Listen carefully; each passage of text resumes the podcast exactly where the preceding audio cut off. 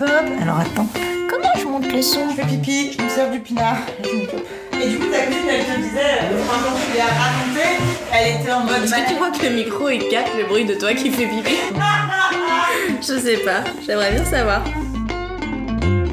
Bienvenue, vous écoutez Entre nos lèvres, un podcast qui raconte les vraies histoires autour de la sexualité, mais pas que.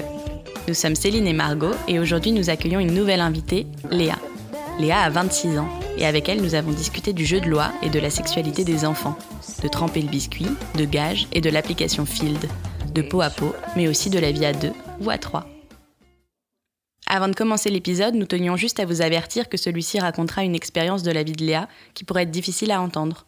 On y parle de la découverte de la sexualité avec ses frères et sœurs et de la responsabilité qui nous incombe lorsqu'on est l'aîné. Nous vous prions sincèrement de l'écouter en faisant preuve de bienveillance et de tolérance. On vous souhaite une belle écoute. C'est parti. Alors, est-ce que ça te plaît d'être une femme? Oui, ça me plaît d'être une femme, dans le sens où euh, je me sens femme épanouie, surtout. Je pense que ça m'aide aussi à avancer, le fait d'être une femme.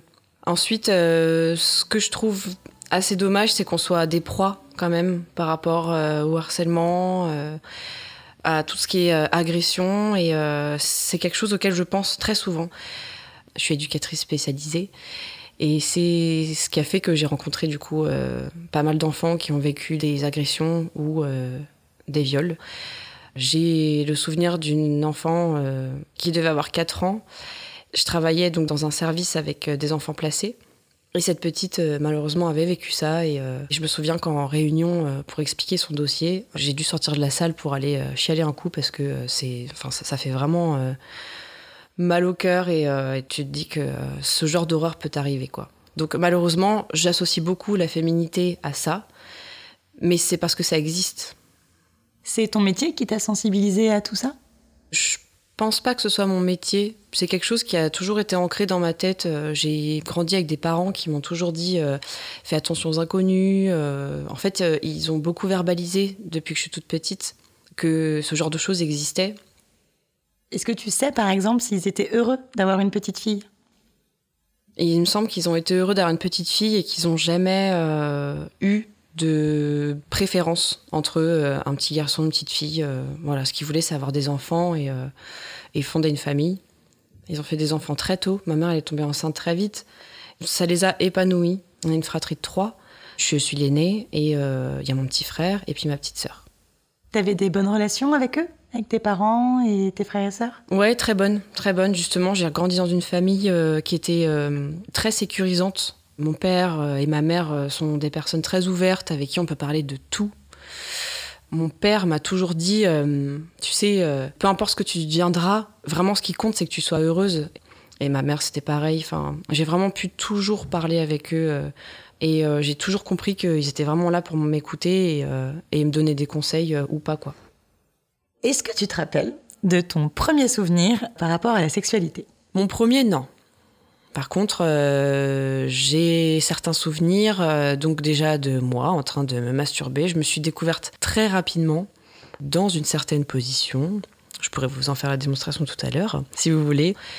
Je serrais les bras contre mon torse et puis euh, j'avais les jambes croisées et puis je, faisais des mouvements de hanche comme ça qui faisaient qu'en fait bah, mon clito était complètement serré entre mes deux cuisses et du coup ça faisait et puis voilà. beaucoup ce bruitage. et je me, putain, je me souviens même de m'être euh, fait euh, toper entre guillemets euh, en classe. Je faisais ça sur le lit de mes parents. je faisais ça dans mon lit. Et après, j'ai trouvé une autre alternative. J'utilisais mon oreiller. Je me mettais dessus et puis, et puis voilà, c'était parti quoi. Et en fait, j'ai réussi à, à, jouir très vite. Par la suite, c'est devenu des jeux donc euh, avec mon frère et ma petite sœur. On jouait au papa et à la maman et j'étais un peu, euh, pas dictatrice, mais euh, j'étais, je, j'orientais un peu les jeux, quoi. Un jour, c'est parti trop loin. C'est parti beaucoup trop loin avec mon regard d'adulte aujourd'hui. Donc mon petit frère a été spectateur de cette scène. Je devais avoir peut-être 7 ans. Mon frère en avait 6 et ma petite sœur, donc 7 moins 4, ça fait 3. Donc on jouait au papa et la maman, un truc comme ça. Euh, et puis euh, j'ai obligé ma petite sœur à euh, me lécher le pubis. Et en fait, ça m'est revenu un jour comme ça pendant ma formation, donc d'éducatrice, où en psychologie on étudie la sexualité infantile. Et là, je me suis dit ah ouais, ok. En fait, comme si j'avais refoulé cet épisode et c'est revenu un peu comme ça. J'ai commencé à culpabiliser à mort. Sauf que pendant ce cours-là, on expliquait vraiment que la sexualité infantile, bah, c'est de la découverte du corps, c'est des jeux, et on n'a pas la conscience de quoi que ce soit. Et euh, ça reste vraiment que de la découverte. Malgré tout, je culpabilisais quand même, parce que avec ce regard d'adulte, bah, ça aide pas. Quand quelqu'un euh, vous dit non, bah, euh, c'est non. Et moi, ma petite sœur m'avait dit non, et je lui avais dit, mais si, allez, vas-y, quoi. Puis, bah, du coup, elle l'a quand même fait, mais elle en avait pas envie. Je m'en souviens très bien. Donc, j'ai fait ce cours-là. Et je me souviens, une semaine après, j'ai chopé ma mère en lui disant, voilà, faut que je te parle d'un truc. Et puis, je pleurais. Et donc, je raconte cette histoire. Et euh, ce qui est drôle, c'est que euh, elle s'en rappelle pas du tout, ma mère, alors que je me souviens très bien que peut-être euh, quelques jours après que l'événement se soit passé, ma sœur l'avait rapporté à ma mère, et ma mère était venue me voir en me disant Est-ce que c'est vrai? Est-ce que tu as vraiment fait ça? J'avais nié, mais parce que j'avais honte hein, déjà à cet âge-là. Parce que je pense que j'avais conscience un peu qu'il fallait pas le faire, que c'était interdit.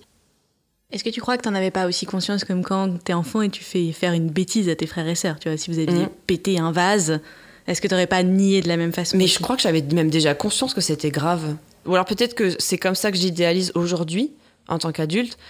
Mais je me souviens avoir nié euh, comme si euh, oh, j'avais commis un crime, quoi. Donc quand j'en ai parlé avec ma mère, Enfin voilà, elle m'a rassurée euh, dans tous les plans en me disant mais voilà, toi-même tu l'as entendu dans ton cours que euh, c'est pas un crime, t'as rien fait de mal, t'avais 7 ans, euh, enfin voilà, tout va bien quoi. Et c'est quelque chose dont t'as déjà reparlé avec tes frères et sœurs ou pas? Alors malheureusement, ça me tord les boyaux à chaque fois que j'y pense, parce que mon frère c'est quelqu'un de très réservé aujourd'hui, et ma sœur est lesbienne. Donc en fait, je me souviens quand j'en ai discuté avec ma mère, je lui ai dit, mais est-ce que tu crois vraiment que c'est à cause de cet événement que ma sœur est lesbienne et que mon frère, en fait, est devenu hyper euh, introverti? Et ma mère me disait, mais non, c'est pas possible. Enfin, voilà, il y a tout un chemin qui fait qu'on est ce qu'on est. Je pense pas que ce soit cet événement qui fait que. J'en ai parlé avec une psychologue aussi qui m'a dit que non, franchement, elle pensait pas non plus, mais qui m'a aussi conseillé vraiment d'en parler avec eux, quoi. Tu sais, l'orientation sexuelle, en fait, elle a, enfin, admettons que ce qui se soit passé avec ta sœur est relevé d'un traumatisme pour elle. Son orientation sexuelle n'a rien à voir. Euh, tu vois, souvent, euh, c'est d'ailleurs un truc qu'on peut dire, euh, c'est cet homme t'a dégoûté de la sexualité des hommes, c'est parce que tu as été traumatisé par ça qu'aujourd'hui tu préfères les femmes. Mhm. Or, si ça peut déculpabiliser des personnes qu'on entend, je pense que ça n'a rien à voir. Donc après, effectivement, il faut que tu vois avec elle si elle s'en souvient, si ça a relevé d'un traumatisme, si vous pouvez en discuter, euh, etc. Mais en tous les cas, enfin, je pense pas que tu as eu cet impact sur elle. Mm. Donc il faut que je le fasse. Avec ma petite sœur, j'ai moins d'appréhension, avec mon petit frère plus, parce qu'il s'exprime pas vraiment, quoi. Après, quand j'en ai discuté avec ma psychologue, euh, elle me disait qu'il y avait des avantages à le faire, dans le sens où pour moi, ça me ferait du bien. Mais moi, j'y voyais des inconvénients aussi, parce que ça se trouve, c'est des choses qui ont été refoulées dans leur tête à eux, et euh, j'aurais pas envie de réveiller des souvenirs mais tu avais raison de parler du regard qu'on met là-dessus en tant qu'adulte, mais ça c'est un truc que tous les adultes font quand ils sont témoins de la sexualité des enfants. C'est quelque chose qu'on voit beaucoup avec nos invités. Les adultes, quand ils sont témoins d'une scène comme ça, ils y mettent beaucoup d'arrière-pensée et de choses un peu malsaines, alors que pour les enfants, ce n'est que de la découverte et on ne sexualise pas les choses comme on le fait aujourd'hui. Je dis pas que si ça se trouve ça peut être un traumatisme pour ta sœur, mais tout comme ça aurait pu être un traumatisme de l'avoir forcé à faire autre chose qui n'était pas lié à la sexualité. Peut-être que ça a été le cas, je sais pas, tu en discuteras avec elle. Mm. Mais en tout cas, je, pense là-dessus que ton cours avait assez raison de dire qu'il n'y avait pas, je pense, de perversion dans ton esprit à toi. Il faut que tu te flagelles un petit peu moins et que tu te dises, euh, en fait, euh, j'avais 7 ans, je découvrais un truc euh, moi aussi. je l'ai peut-être fait avec pas beaucoup de tact et avec mes frères et sœurs, mais c'est pas. Moi, avec ma sœur, on s'amusait à s'asseoir l'une sur l'autre, dans le sens où, par exemple, je me mettais cul nu et je m'asseyais sur sa tête. Et, euh, elle, elle, faisait pareil, tu vois. Il fallait qu'on se dise si ça sentait bon, ou si c'était mouillé, ou si ça puait, ou machin. Je pense que vraiment, en tant qu'enfant, tu fais plein de trucs comme ça qui n'ont genre ni queue ni tête, mais parce que tu découvres ton corps et tout, tu fais plein de trucs qui n'ont pas de sens. Et, euh, et quand t'es proche de tes frères et sœurs, bah, tu le fais à deux parce que t'as une espèce de partner in crime, tu vois. Mais euh, dans l'esprit des enfants, il n'y a rien de sexuel dans la façon dont les adultes le conçoivent, tu vois. Et en plus, je pense que c'est pas du tout rare euh, que les premières découvertes du corps ou de la sexualité, elles se fassent euh, au sein des fratries ou entre cousins ou euh, ça dépend vraiment de l'âge aussi que tu as au moment où Mm. ça se passe. Mm. Parce que pour le coup, des viols entre frères et sœurs, entre cousins, ça existe évidemment aussi. Et quand en fait l'enfant est plus au stade de l'adolescence et qu'il a eu plus de connaissances sur ça, ça relève pas des mêmes choses. Quand tu dis que tu avais 7 ans, tu étais vraiment dans l'âge où en plus tu découvres euh, tout de ton corps. Quoi. C'est pas comme si t'avais 19 ans et que ta sœur en avait 4, Mhm. tu vois. Ouais, bien sûr. Ou même si t'en avais 15 et que ta sœur en avait 9, tu vois, enfin, on- t'avais pas les connaissances. euh, Enfin, t'avais la même innocence, quoi. Mm. Ouais, ça me fait du bien en tout cas d'entendre vos discours aussi parce que c'est quand même très extérieur. euh, on se connaît que depuis deux heures, donc euh, j'ai l'impression que ça me fait quand même un déclic. Donc, euh, si admettons euh, ça réveille certains souvenirs, ce sera peut-être pas si grave non plus. Au moins les choses seront dites et j'imagine même qu'avec mon frère ça pourrait encore plus nous rapprocher.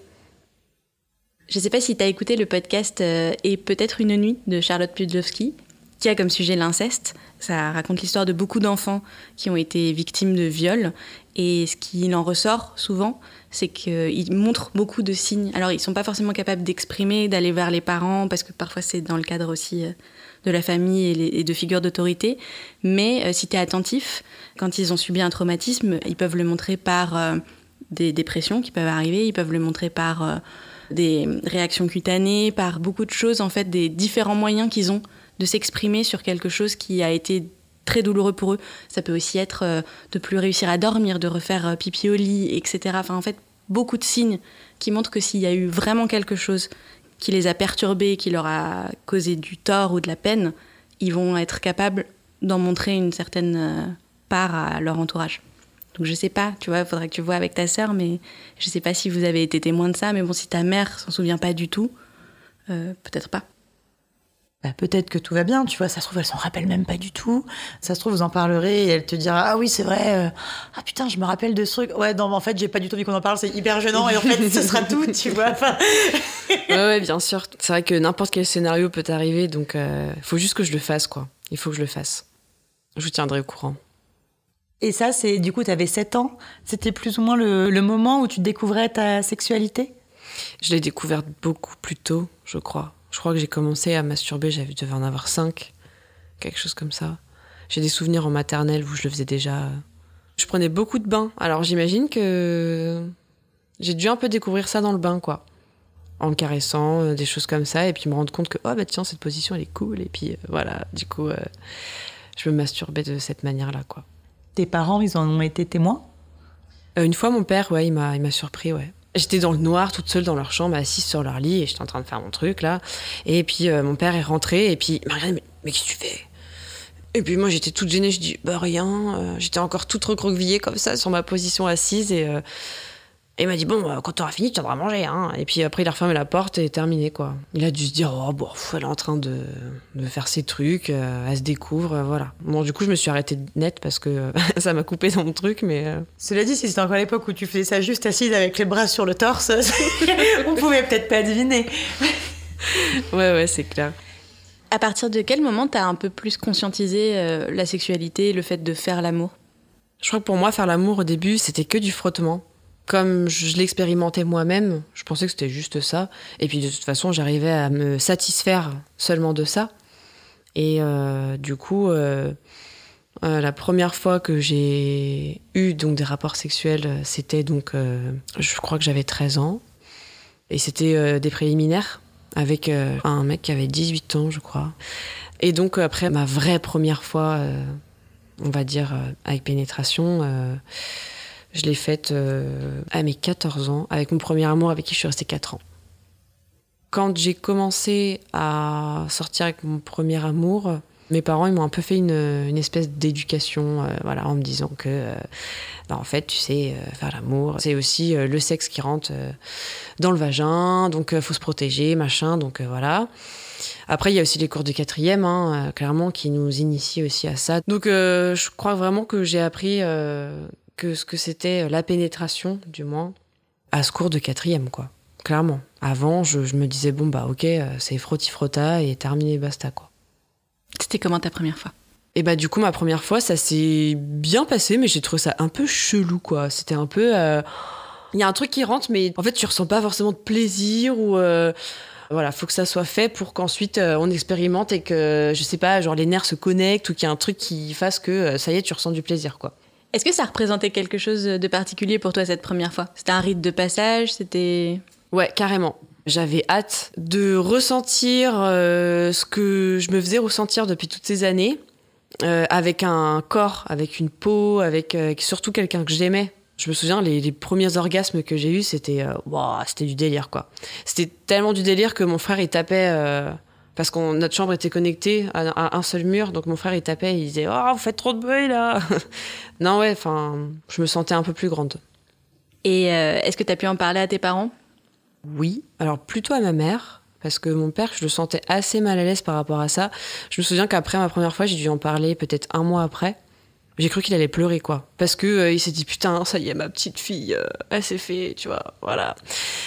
Mais bon, après, ça a été, euh, le lendemain, on en a discuté. Il m'a dit, non, mais je suis désolée d'avoir réagi comme ça, mais euh, c'est juste que ça fait bizarre, quoi. Tu verras quand tu seras parent, euh, si t'as un jour, t'as une fille, ça fait bizarre d'imaginer sa fille en train de faire l'amour.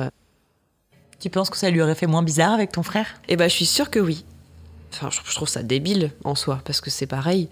Mais euh, je crois que dans un cerveau d'homme, euh, le fait que euh, son fils ait trempé le biscuit, bah, c'est plutôt une fierté qu'une fille qui se prend le biscuit.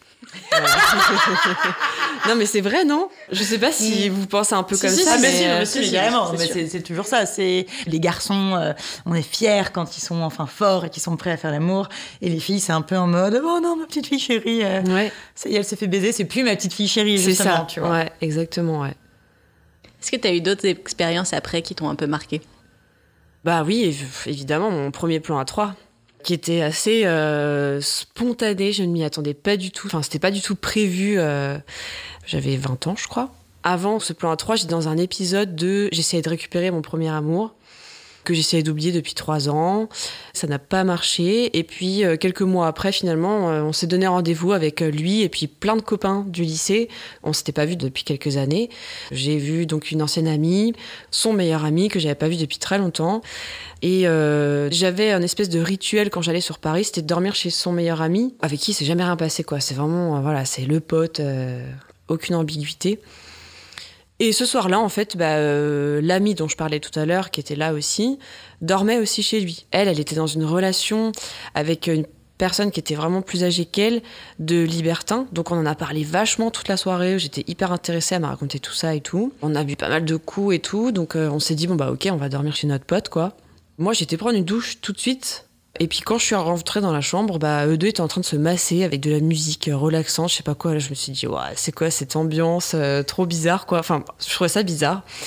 Et puis moi, je les regarde et tout, je leur dis, bah ça va, euh, tranquille et tout. Ils me disent, bah tu veux qu'on te fasse un massage à quatre mains? Moi, je me suis dit, bah ouais, mais grave, j'ai jamais eu un massage à quatre mains, c'est parti, quoi. Mais hyper innocente, hyper naïve. Mais pas sans dirait le début d'un film porno. Non mais grave, non mais grave. Mais en fait, c'était tellement sensuel et euh, trop naturel que maintenant, quand je regarde des films, euh, des fois, quand je tombe sur des trucs comme ça, je me dis ah ouais, putain, ça fait vachement euh, comme mon premier plan à trois. Mmh.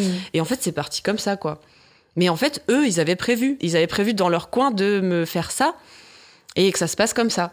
Et ils me l'ont dit qu'après, et bon, du coup, moi, j'ai rigolé parce que je me m'y attendais pas du tout et euh, et c'était dingue. Franchement, c'était complètement dingue, complètement naturel, euh, très bienveillant et tout. Donc euh, aujourd'hui, c'est quelque chose que je pratique euh, régulièrement avec euh, mon copain actuel, du coup. Quand on s'est mis ensemble, euh, donc on était colocataires et donc amis, donc euh, on discutait de, tout. On s'est raconté à peu près tout aussi. Lui avait déjà fait donc des plans à trois deux fois. Moi, j'avais déjà fait une fois. Et du coup, moi, quand je me suis mis avec lui, je ressentais encore cette frustration de pas avoir eu assez de relations sexuelles avec des femmes. Et lui m'a dit, bah, attends, il n'y a pas de problème. Si tu veux, on fait des plans à trois avec d'autres filles, quoi. Si toi, tu sens que tu seras pas jalouse ou que ça va pas créer euh, quelque chose de froid entre nous, bah, euh, c'est parti, quoi. Donc, on s'était mis dans la tête que, à un moment, si ça arrivait, on le ferait. Un jour, il parle de ça à une de ses collègues, qui était lesbienne. Elle disait beaucoup à Benoît qu'elle le trouvait beau. Et donc là, c'est elle qui s'est mise dans la tête qu'elle allait coucher avec nous. Donc un soir, elle est venue chez nous euh, en disant Oh, je vais pas bien, est-ce que je peux venir chez vous Donc elle est venue un peu avec euh, cette excuse, sauf que finalement, tout allait très bien. En fait, elle nous a clairement fait comprendre qu'elle voulait euh, coucher avec nous. On lui a proposé un jeu. C'est-à-dire que on fait un escargot sur une feuille et on crée un jeu de loi. Chaque personne écrit sur une case un gage ou euh, quelque chose qu'il doit faire s'il tombe sur cette case. Après, on sort trois pions, un dé, et c'est parti, on joue à ce jeu de loi. Sauf que plus on arrive vers le centre, plus c'est chaud. C'est comme ça que c'est parti en plan A3. J'ai ressenti une différence euh, entre celui que j'avais fait avec euh, deux potes et celui que j'ai fait du coup avec mon copain. C'était encore plus intense parce que euh, tu partages quelque chose avec quelqu'un d'autre et tu ressens tout l'amour que tu peux ressentir pour ton copain. Et à la fois moi j'étais hyper excitée de pouvoir donner aussi euh, du plaisir à une autre nana et de le voir lui aussi donner du plaisir à cette autre nana etc enfin ça n'avait rien à voir avec le plan A3 que j'ai fait avec euh, mes deux amis où c'était plutôt on va dire euh, quelque chose de délirant en sachant aussi que c'était la première fois. Avec Benoît c'était beaucoup plus intense au niveau des sentiments des ressentis etc et euh, donc euh, depuis, c'est quelque chose qu'on fait régulièrement. Donc par exemple, euh, sa collègue, on l'a vu plusieurs fois. C'est devenu un espèce de sex friend qui venait souvent à la maison et avec qui on passait des très bonnes soirées. Elle ensuite s'est mise en couple. On s'est dit bon bah ok bah ça y est, on n'a plus de sex friend. Qu'est-ce qu'on fait quoi? On s'est un peu renseigné. Finalement, on se disait bon, est-ce qu'on utilise Tinder ou est-ce qu'on utilise des applis ou pas. Puis en fait, c'est tellement un sujet qui est pas facile à aborder avec des personnes, même si tu sens qu'il y a un feeling, par facilité, on s'est inscrit sur une application qui s'appelle Field. Voilà, je fais ma pub. Euh, Tu l'écris comment du coup? F-E-E-L-D. Et euh, donc, euh, on a rencontré que des gens vraiment, enfin, que des nanas en tout cas, super sympas. On a discuté avec des couples qui sont super sympas aussi. Un commentaire qui est à prendre en compte, c'est que, en général, les personnes qui sont dessus sont fiables. Et vous cherchez toujours euh, que des femmes? On cherche toujours que des femmes parce que euh, le deal de base, c'était que moi, du coup, j'étais frustrée par rapport à mes relations que j'avais pas forcément beaucoup eu avec des femmes. Et euh, je suis complètement comblée avec mon copain aujourd'hui. Lui ne voit pas du tout faire ça avec un autre homme, moi non plus, parce que un zizi déjà c'est voilà c'est du boulot. Et, euh, et, et donc du coup je m'imagine pas avec deux zizi. Vraiment. Genre c'est pas du tout un truc euh, qui m'attire. Par contre j'en ai déjà parlé à lui. Un autre couple pourquoi pas? Je trouverais ça hyper excitant qu'on puisse partager ça ensemble en fait, je l'imagine par exemple lui en train de faire l'amour à l'autre nana et moi euh, en train de faire l'amour à l'autre homme et que malgré tout on puisse euh, se regarder quand même et, se dire qu'on s'aime quoi, mais qu'on arrive quand même à partager ça sans qu'il y ait trop d'ambiguïté etc. Mon copain n'est pas encore prêt à ça. Mais il le sait que moi c'est quelque chose euh, voilà qui si ça arrivait je serais contente, mais si ça arrive pas tant pis, hein, c'est pas du tout un truc auquel je tiens énormément. Et donc par rapport à ces histoires de plan A3, on est assez ouvert à l'idée que si un jour on tombe sur euh, une nana qui a vraiment un feeling euh, avec l'un comme l'autre, on serait prêt à se mettre en trouble. Du moins, en tout cas, essayer, parce que j'imagine que c'est pas si simple que ça. Parce qu'on est quand même deux personnalités différentes, elle aussi. Donc il faudrait vraiment qu'il y ait un- une espèce d'osmose. J'imagine que c'est un peu un coup de chance ou euh, quelque chose comme ça, mais vraiment, si ça nous tombe dessus, ok, c'est parti, quoi. On est même dans non, mais t'imagines, euh, créer une famille à trois, ce serait ouf. De sortir de, de ce truc traditionnel et tout, et puis euh, de pouvoir montrer à nos enfants que les normes sociétales sont pas obligatoires. Du coup, vous avez jamais ressenti de jalousie? Il m'en a jamais exprimé. Moi, ce que je ressens intérieurement, c'est assez étrange, c'est que euh, ça m'est déjà arrivé de ressentir un tout petit peu de jalousie, mais c'est bizarre parce que ça m'excite, en fait. Par exemple, au dernier plan A3 qu'on a fait, on le faisait depuis, euh, je sais pas, ça devait faire 4 heures qu'on était dessus, quoi. Et euh, donc au bout d'un moment, bah, on est fatigué, on s'endort tous. Et euh, je sais pas, peut-être 3 heures après, mon copain et la nana qui était là commencent à se chauffer aussi tous les deux. Mais moi, j'étais encore éclatée, quoi. J'avais envie de dormir. Donc je leur fais comprendre en ne bougeant pas que j'ai pas envie de le faire, sans forcément le verbaliser, quoi. Mais eux, je les entends en train de s'embrasser, et puis donc à un moment, euh, donc je me lève et tout, euh, un peu grognon, je leur dis non mais euh, je vais vraiment être obligée de le faire là, parce que moi je suis fatiguée. Hein. Ils se sont mis à rigoler, ils m'ont dit mais non, mais pas du tout, on s'arrête quoi, il y a pas de problème. Pour en revenir à la jalousie, c'est que j'en ai ressenti à ce moment-là parce que du coup j'étais pas dans ce partage-là à ce moment-là. Eux, ce qu'ils essayaient de faire du coup, c'était de m'emmener avec eux quand même. Mais là, j'ai pu en ressentir un peu, mais pas au point de péter un boulard et, euh, de leur dire bah non c'est bon euh, c'est terminé machin enfin j'en ressens toujours un petit peu mais elle est vraiment minime quoi elle est minime parce que à côté de ça je me dis waouh mais c'est quand même dingue ce qu'on partage donc euh, pourquoi arrêter ça et puis moi j'adore malgré tout donc voilà quoi du coup, dans, dans ce qu'on entend, c'est que c'est trois et pas deux. C'est quelque chose que tu fais avec lui et quelqu'un d'autre. Mais par contre, lui tout seul avec quelqu'un d'autre, ça, c'est exclu. Alors, une fois, ça ne l'a pas été donc c'est une nana qui est venue à la maison, on a fait ça toute la nuit, et en fait j'ai dû aller travailler le lendemain, me lever à 7h et partir au travail. Je savais qu'elle devait rester jusqu'à 11h du matin, que Benoît ne travaillait pas.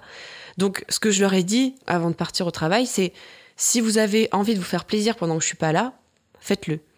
Donc je pense que je serais tout à fait capable de permettre à Benoît et l'autre fille de faire ce qu'ils ont envie de faire quand je suis pas là, si on a vécu les choses ensemble avant. J'ai un peu l'impression que ce climat de confiance, il s'installe ici aussi. Après, c'est un risque. Hein.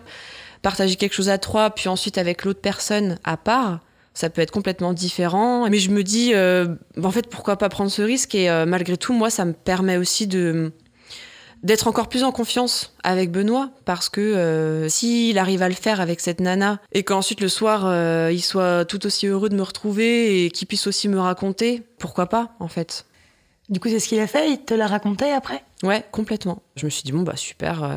En fait, j'ai un problème, moi, c'est que euh, depuis euh, que j'ai mis mon stérilet, on peut plus y aller comme des bourrins, si je peux dire ça comme ça. Et donc, du coup, ce qu'il m'a raconté, c'est que lui, avec elle, il a pu y aller comme un bourrin, comme lui adore le faire. Du coup, je me suis dit, mais en fait, c'est énorme parce que ça complémente un petit peu ce que lui ne peut pas avoir avec moi, alors qu'en fait, on a partagé quelque chose ensemble la veille, et en fait, tout va bien nickel quoi. L'osmose à euh, avec Benoît, elle reste malgré tout hyper intense. Et d'ailleurs, après un plan à trois, j'ai très envie de mon mec. Je pense que ce côté un peu jalousé que je vais ressentir, qui m'excite malgré tout, je me dis waouh, euh, ok, on a passé un super moment, mais euh, j'ai aussi besoin de retrouver Benoît toute seule. Je pense qu'on va finir libertin, mais dans quelques années, quoi. Peut-être pas. Peut-être qu'on va rester dans ce schéma de plan à trois tout le temps. En tout cas, pour l'instant, ça me convient. Et qu'est-ce que tu aimes le plus là-dedans? Est-ce que c'est la complicité que tu as avec Benoît à ce moment-là Ou est-ce que c'est aussi le fait de pouvoir faire l'amour avec une femme et du coup, bah, c'est un prétexte pour toujours le faire dans le cadre de ton couple? Qu'est-ce qui te plaît le plus? C'est euh, plutôt l'osmose qui s'installe entre tous les trois. Parce que, euh, évidemment, euh, la nana, elle arrive pas comme une fleur et puis on s'y met tout de suite, quoi. On passe une soirée, soit on invente ce jeu, justement, ou soit ça part comme ça, enfin, c'est hyper naturel. Du coup, avant toute chose, on apprend à connaître cette personne. C'est vraiment ce truc qui s'installe à trois, quoi. Est-ce que c'est facile pour toi de parler avec Benoît ou tes autres partenaires de ce que tu veux et ce que tu veux pas? Complètement. Avec Benoît, quand on fait l'amour, on se pose souvent la question de ça t'aimes bien et ça t'aimes pas, etc. Enfin voilà, on est dans une bonne communication. Souvent aussi, c'est un espèce de rituel qu'on a euh, en voyant d'autres personnes. Souvent, on la pose la question dans la soirée. Mais euh, du coup, toi, euh, qu'est-ce que t'aimes, qu'est-ce que t'aimes pas, pour qu'on sache quand même si, admettons, ça se fait ou ça se fait pas. Au moins, on le sait, quoi. Donc, on met des mots dessus tout le temps. Est-ce que tu penses aujourd'hui que si t'étais plus avec Benoît, mais avec un autre garçon ou une autre fille, ce serait toujours ce genre d'expérience que tu irais chercher? Ou est-ce que c'est un truc spécifique à, vous? Non, je pense que c'est quelque chose que j'irais toujours chercher. Ça a été un de mes fantasmes pendant des années, des années et des années. Et aujourd'hui, euh, je m'y sens tellement bien dans ces moments-là que c'est quelque chose que je continuerai à faire, je pense. Amoureuse ou pas. Donc je pense pas que je m'engagerai avec quelqu'un qui serait pas prêt à faire ça. Et est-ce que toutes ces expériences, elles ont un impact sur ta confiance en toi et sur ton rapport avec ton corps? Non, pas vraiment. Peut-être euh, pas sur ma confiance en moi, mais sur ma confiance en l'amour et en l'amour que je peux ressentir pour mon copain aujourd'hui. Et ton corps, est-ce que tu t'entends bien avec lui? Oui, je m'entends bien avec lui. Dernièrement, euh, j'ai pris du cul, enfin. J'ai été une planche pendant des années. Je crois que mes 25 ans, mon corps, il m'a dit Eh, ça y est, t'es prête à avoir un gosse. Donc euh, mes hanches, elles ont fait paf Et euh, du coup, euh, mon cul, il a grossi comme jamais.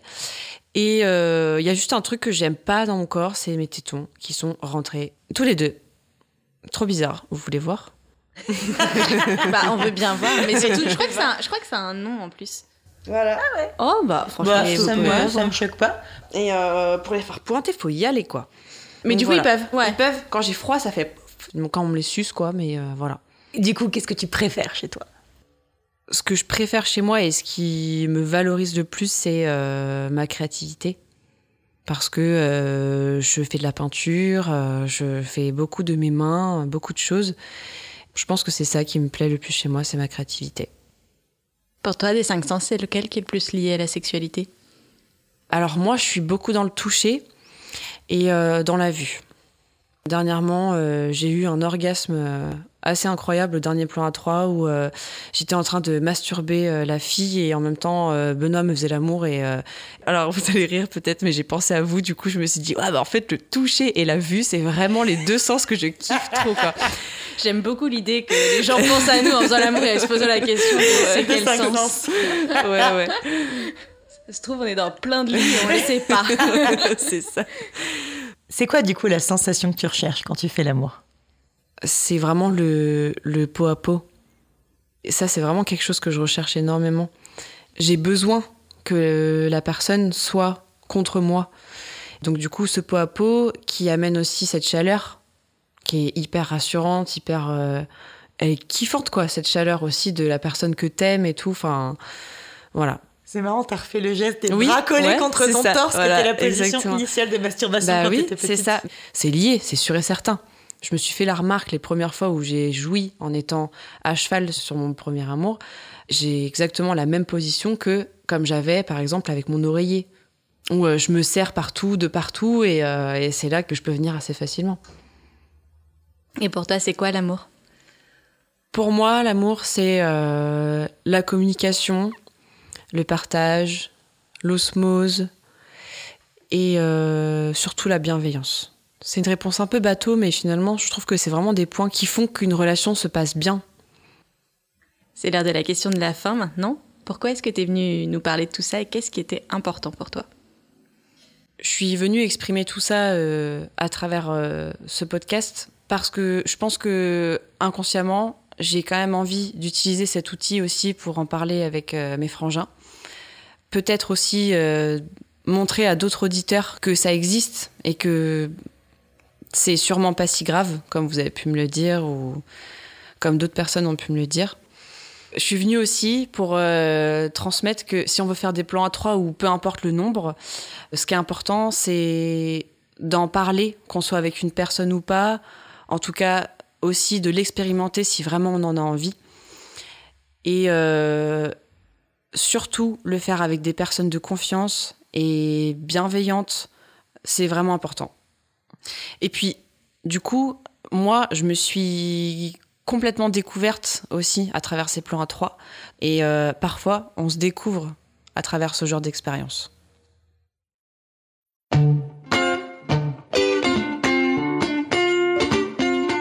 Pour ne pas rater le prochain épisode d'Entre nos lèvres, abonnez-vous à ce podcast. Vous pouvez également nous suivre sur Instagram, Facebook et Twitter, at Entre nos lèvres, ou sur notre site internet entrenoslèvres.fr où nous écrivons aussi. Et n'oubliez pas de vous inscrire à notre super newsletter. Tous les 15 jours, à l'annonce du nouvel épisode, on partage avec vous 5 chouettes recommandations. Des livres, des films, des articles, tout ce qui nous a plu ou touché ces derniers temps. Promis, c'est cool. Ah oui, et puis le montage et le mixage de cet épisode ont été faits par Noémie Sudre et la musique du générique par Martin de Bauer. Allez, à dans 15 jours.